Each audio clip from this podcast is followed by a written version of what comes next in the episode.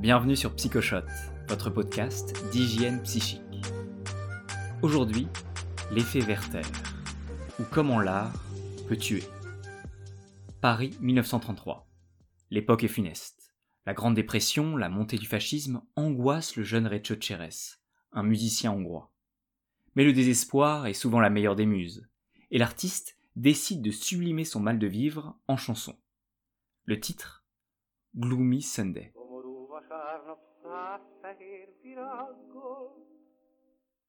Tout d'abord diffusée de manière confidentielle, la chanson voyage dans le monde entier grâce aux reprises d'artistes français, japonais, anglais ou russes, de Billie Holiday à Serge Gainsbourg. Tout le monde enregistre sa version. Mais si le succès s'est révélé être au rendez-vous, c'est pour une toute autre raison que Recho est resté dans l'histoire de la musique. Gloomy Sunday a sa légende noire. La rumeur susurre que cette chanson tue. Dans les années 30, des dizaines de personnes se seraient suicidées après l'avoir entendue. Pour éviter la contagion, la plupart des établissements de Budapest décident d'interdire la chanson et des radios comme la BBC la bannissent des ondes pour protéger le moral des troupes. Quelques décennies plus tard, Chéret se suicidera, ravivant le parfum de soufre qui plane autour de la chanson maudite.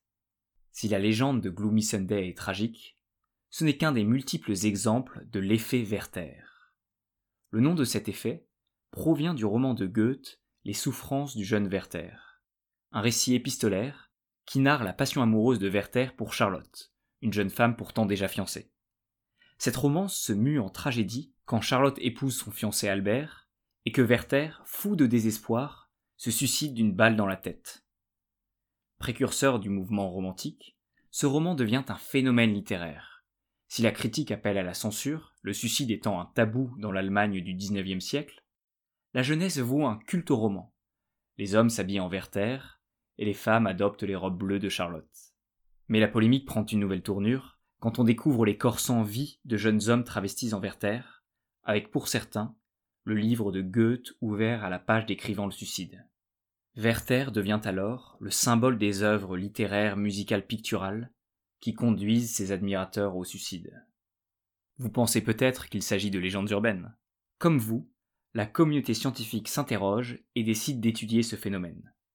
En 1982, les chercheurs Schmidtke et Hefner analysent la corrélation entre la diffusion d'une série télévisée montrant le suicide d'un jeune homme et le nombre de suicides qui s'en est suivi.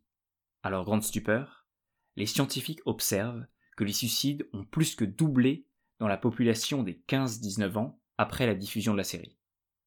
Effrayant. Plus récemment, le débat a été ravivé avec la diffusion de la série 13 Reasons Why, qui raconte le suicide d'une adolescente et dévoile épisode par épisode les raisons qui l'ont amenée à mettre fin à ses jours. Plusieurs études ont été lancés pour tenter d'établir s'il y avait une corrélation entre la diffusion de la série et la hausse des suicides observés chez les jeunes de 10 à 19 ans sur la même période. Mais l'effet Werther ne se limite pas aux œuvres culturelles.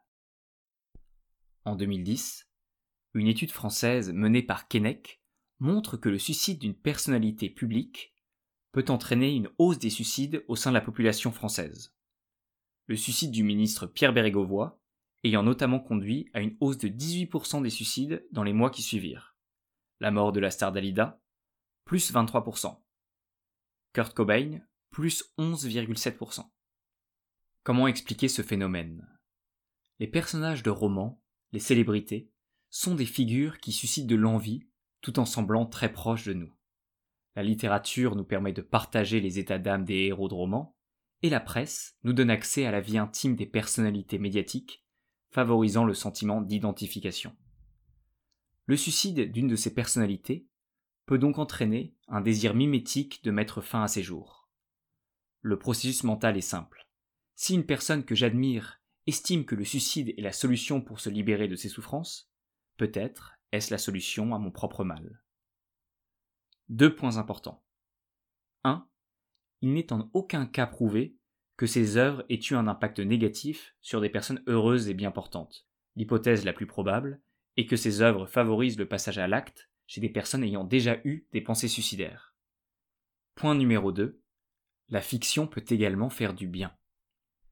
L'université du Wisconsin a par exemple montré que la diffusion des films de Batman et Spider-Man permettait d'améliorer la confiance en eux des jeunes hommes fans de super-héros. Mais revenons à nos moutons. Si l'effet Werther existe, que peut-on faire pour s'en protéger? Utiliser l'effet Papageno. Pour rappel, dans l'opéra de Mozart La flûte enchantée, Papageno, désespéré d'avoir perdu sa Papagena, est sauvé in extremis du suicide par trois anges qui le dissuadent de passer à l'acte.